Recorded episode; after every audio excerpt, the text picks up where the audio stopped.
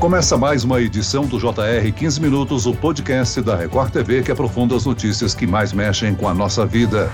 Chuvas fortes estão causando muita destruição em São Paulo. Oito pessoas foram soterradas após um deslizamento na cidade de Franco da Rocha. Agentes da Defesa Civil atuam dia e noite para auxiliar os desabrigados e resgatar as vítimas do temporal. Até quando essas chuvas podem durar? E como funciona o trabalho dos agentes de segurança? E o que precisamos saber para nos manter seguros durante o período de chuvas? Eu converso agora com o meteorologista da Defesa Civil de São Paulo, William Minhoto e a meteorologista do Instituto Climatempo, Maria Clara Sasaki. Bem-vinda, Maria Clara. Olá, Celso. Obrigada mais uma vez por estar aqui e poder passar informações úteis né, para a população, esclarecer também o que ocasionou tantas chuvas para que numa próxima ocasião dessa a gente consiga se preparar melhor. Bem-vindo, William Minhoto. Olá, Celso, e obrigado pela oportunidade da gente poder mostrar, esclarecer o, serviço da Defesa Civil do Estado para toda a população e para todos que escutam o podcast. E quem nos acompanha nessa entrevista é o repórter da Record TV, Fábio Menegatti. Fábio, como é que está a situação em Franco da Rocha, hein? Olá Celso, olá William, olá Maria Clara, é um prazer também estar aqui. A situação por lá ainda é muito complicada, Celso. É água por todo lado, muito barro, muita lama, é um trabalho incessante da Defesa Civil, um trabalho incessante do Corpo de Bombeiros, que tem que ter uma atenção máxima, porque para chegar a esses corpos que ainda permanecem soterrados, desaparecidos, trabalho extremamente delicado, porque qualquer movimento em falso pode piorar a situação. E quando se olha para o céu, se vê o tempo fechado, e aí as pessoas ficam apreensivas porque pode vir mais chuva. Só acho que a população ajuda, tem sido muito solidária, mas o momento é muito difícil. William, normalmente as chuvas no começo do ano acontecem em diversas regiões do Brasil. Ainda assim, há uma sensação de que neste ano choveu mais do que nos anos anteriores. É a natureza se encarregando de compensar a escassez hídrica que foi registrada? O volume realmente aumentou? Isso, se comparado com os anos anteriores, o volume de chuva esse ano foi um pouquinho acima. Não foi acima da climatologia, mas ele está acima do comparado com o de 2021 e o de 2020. E, William, será que já retiraram todos os moradores ali daquela região afetada? Uma forma de prevenção, claro, para uma possível piora no tempo dentro desses próximos dias? Sim, todos os moradores eles estão sendo encaminhados, tá, para abrir. Eles estão sendo encaminhados aos poucos, porque o Instituto Geológico eles estão fazendo uma vistoria no local e mapeando as áreas de risco. E conforme eles vão mapeando, vão definindo quais são as próximas áreas de risco, a Defesa Civil do Estado vai auxiliando a Defesa Defesa Civil Municipal para retirada dos moradores. Agora, William, qual é a recomendação da Defesa Civil para uma possível piora no tempo dentro dos próximos dias? As pessoas que moram em áreas de risco, a Defesa Civil sempre recomenda que eles fiquem atentos, bem atentos à previsão do tempo e também o próprio local. Quando estiver chovendo muito, uma chuva bem constante, os órgãos recomendam que os moradores prestem atenção na inclinação de morros, inclinação de estruturas, porque isso indica um possível deslizamento de terra. Também árvores que começam a inclinar muito, postes começam a inclinar, e isso também indica deslizamento. Se o morador ele tiver medo medo, com receio, achar que alguma coisa vai acontecer, ele pode ligar para a Defesa Civil do município para solicitar uma vistoria ou também para o Corpo de Bombeiros. Corpo de Bombeiros ir para o local, fazer uma averiguação, tudo, e também fazer a retirada das famílias. E com certeza as famílias também podem ficar longe dos locais que eles acham que pode ter um deslizamento, né, para se resguardar e aí fazer a comunicação para os órgãos, para os órgãos irem até o local fazerem as vistorias. Ô, Clara, me ajuda a entender uma coisa. A sensação que eu tenho como um observador, minimamente atento, é que essas chuvas aparentemente começaram lá na Bahia, aí passam por Minas Gerais e agora afetam São Paulo. Observando tudo isso, parece que é como se fosse um caminho, né, das águas, que elas passam por um lugar, passam pelo outro. Será que é mais ou menos isso? É mais ou menos isso mesmo, viu, Fábio? A primeiro evento de chuva extraordinário e constante, corredores de umidade se formam nós precisamos de outros fenômenos meteorológicos atuando ao mesmo tempo, que é a alta da Bolívia, o vórtice ciclônico do Nordeste, esses termos mais técnicos, mas que são circulações de vento no alto da atmosfera que acabam canalizando uma espécie de corredor de umidade, formando nuvens carregadas e chuva constante. Né? Essas nuvens elas são alimentadas por calor e por umidade alta. Então, quando a frente fria chega e encontra uma situação propícia para formar esses corredores de umidade, aí nós temos de 4 a 5 dias de chuvas frequentes em boa parte do Brasil, mas especialmente nas regiões centrais e, como estamos sob o efeito do fenômeno Laninha, em áreas também do centro-norte do Brasil. Vai ficar oscilando mesmo nesse caminho, viu, Fábio? As frentes frias elas conseguem chegar até o sudeste, oscilam entre áreas de São Paulo e o sul da Bahia. Para se ter uma ideia, agora com a diminuição desta chuva, as próximas áreas a serem atingidas são áreas do Espírito Santo e do norte do estado de Minas Gerais, que também já foram áreas atingidas por fortes chuvas desde o finalzinho da primavera e ao longo deste verão também, Fábio. Então, Clara, a expectativa é de mais chuva para a região sul e sudeste ou vai haver um alívio para a população afetada, hein? É mais a região sudeste, centro-oeste e também o nordeste do Brasil. Agora, para os próximos dias, tem um alívio sim para áreas do estado de São Paulo, que sofreram bastante com grandes acumulados num curto período de tempo, mas tem modelo já indicando novas instabilidades, Celso, a partir da semana que vem, que indicam uma grande quantidade de água novamente atingindo a região metropolitana de São Paulo, já a partir de segunda-feira.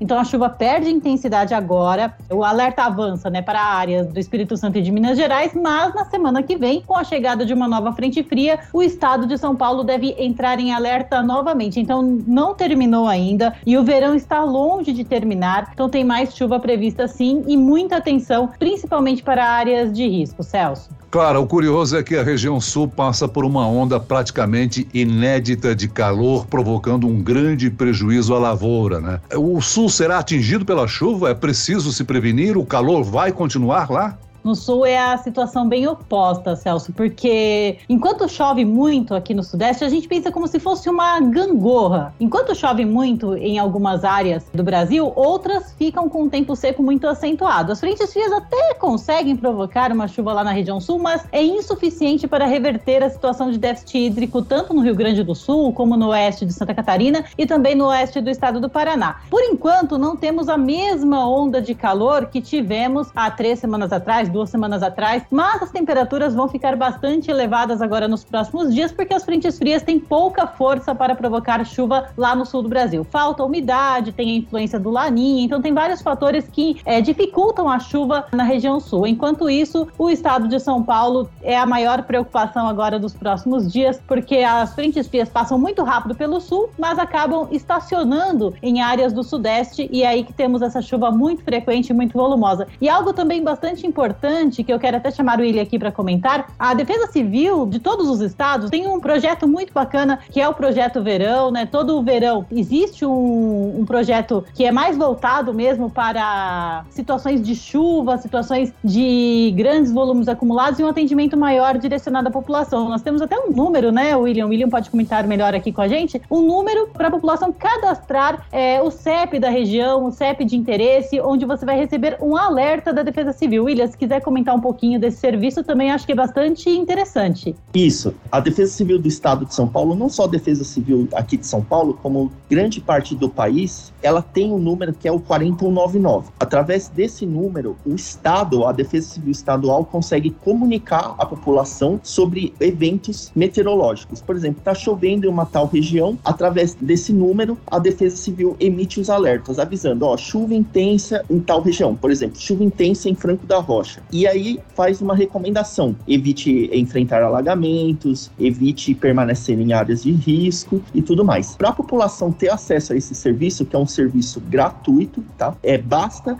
o morador ou a pessoa interessada enviar o CEP dele ou o CEP do local que ele quer monitorar para o número 4199. Após isso, ele está apto a receber os alertas da Defesa Civil Estadual. Também tem a Defesa Civil, ela emite esses alertas nos canais oficiais, tanto do Twitter quanto do Instagram. Seria importante também a população, principalmente populações de área de risco, ficar atento aos canais oficiais e ao número 4099, né, os SMS que a gente envia, para ele ficar sempre ligado na previsão do tempo, nos alertas, nas informações que a Defesa Civil Estadual emite, sempre tentando é, antecipar essas catástrofes, né? William, pensando então em tudo o que vocês estão falando, qual que é a situação nesse momento para a capital, para São Paulo, tendo como base as pessoas em situação de vulnerabilidade, moradores de rua, gente que tem moradias precárias, animais, enfim, como é que está a situação da capital com esse prognóstico? É preocupante? Sim, o solo já está bem úmido, né? Então, a qualquer tipo de chuva, mesmo que for uma chuva fraca ou uma chuva com baixo acumulado, ela já coloca em risco as áreas mais, vamos dizer, mais vulneráveis, tanto do município de São Paulo quanto da região metropolitana. Então, a gente sempre recomenda que todas as pessoas que estão vivendo em áreas de risco, eles fiquem atentos. E se tiver algum indício de possível deslizamento ou qualquer outro transtorno, sair imediatamente do local e procurar um local seguro também, não adianta sair e ficar próximo, e comunicar aos órgãos competentes, né? Para os órgãos competentes tentarem amenizar, tentar impedir que ocorra óbitos, essas coisas. Os órgãos competentes que a gente sempre se refere é a Defesa Civil Municipal, que é através do 199, o Corpo de Bombeiros, 193, ou até mesmo a Polícia Militar, 190, para fazer a evacuação do local, tudo, a preservação do local também. A chuva incessante acaba provocando estragos e prejuízos prejuízos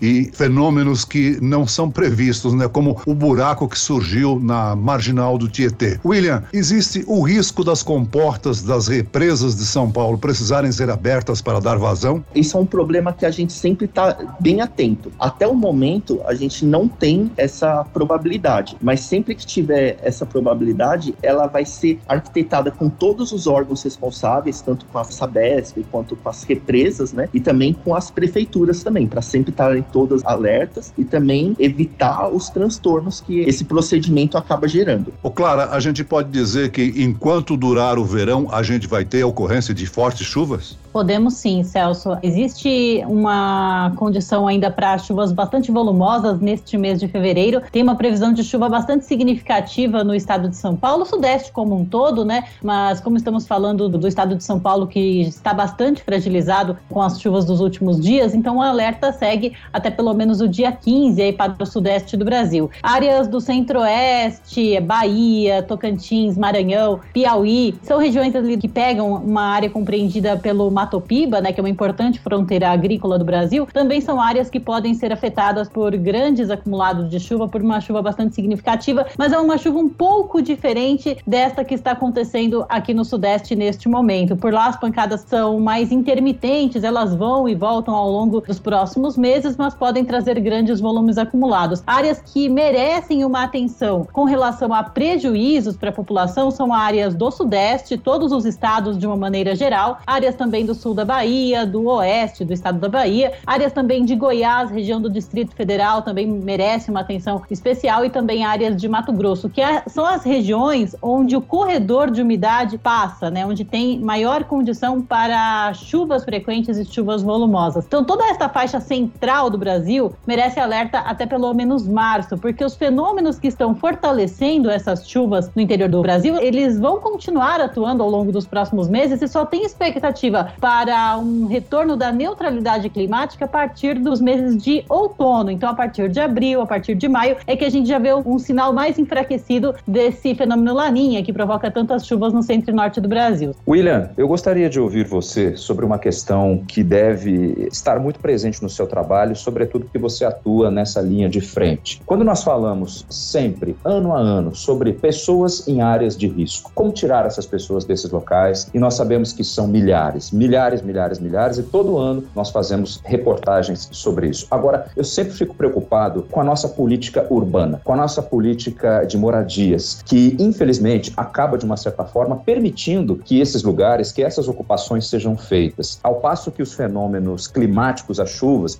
por tudo que a gente está vendo, dá a sensação que isso só vai aumentar e em algumas situações até piorar. O que eu queria saber de você é o seguinte: como é que é para vocês trabalharem nessas circunstâncias? Porque às vezes a sensação que dá com todo respeito, é que é enxugar gelo. Se a nossa estrutura continuar do mesmo jeito. É, é uma situação bem triste e complicada. A gente sempre tenta recomendar que a população não permaneça naqueles locais, mas elas não têm, algumas delas não têm para onde ir, né? E o governo estadual ele sempre está tentando deslocar essas pessoas para locais mais seguros, tudo, mas é uma situação bem sensível de todos os lados, né? Que a gente também tem que entender que a população não tem para onde ir às vezes. Faltam e... políticas públicas para essas pessoas, com certeza. Isso, aí, aí fica também, tem toda uma reunião, tudo, uma organização por parte do governo estadual, das prefeituras, para tentarem amenizar e retirarem essas famílias dos locais, né?